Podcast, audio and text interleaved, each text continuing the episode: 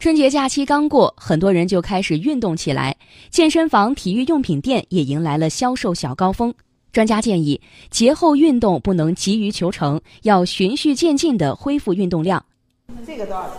上午，记者走访多家健身器材专卖店，看到跑步机、瑜伽垫、球拍等家用健身器材热销，来咨询和购买的人络绎不绝。昨天来的话，人流量还是比较大的。买跑步机的这一块的话比较多一些，一下午基本上卖个四五台。打羽毛球的比较多，他每天羽毛球拍来说是销量最快的。郑州各大健身场馆也迎来了一批节后减肥大军。据某健身馆负责人周丽介绍，新增的减脂、塑形课程都处于爆满的状态。晚上下班后的五点到八点是高峰期，跑步机和单车课人数最多。不管是器材需求，还是我们这个健身会员过来的报名量都非常大，非常的火爆。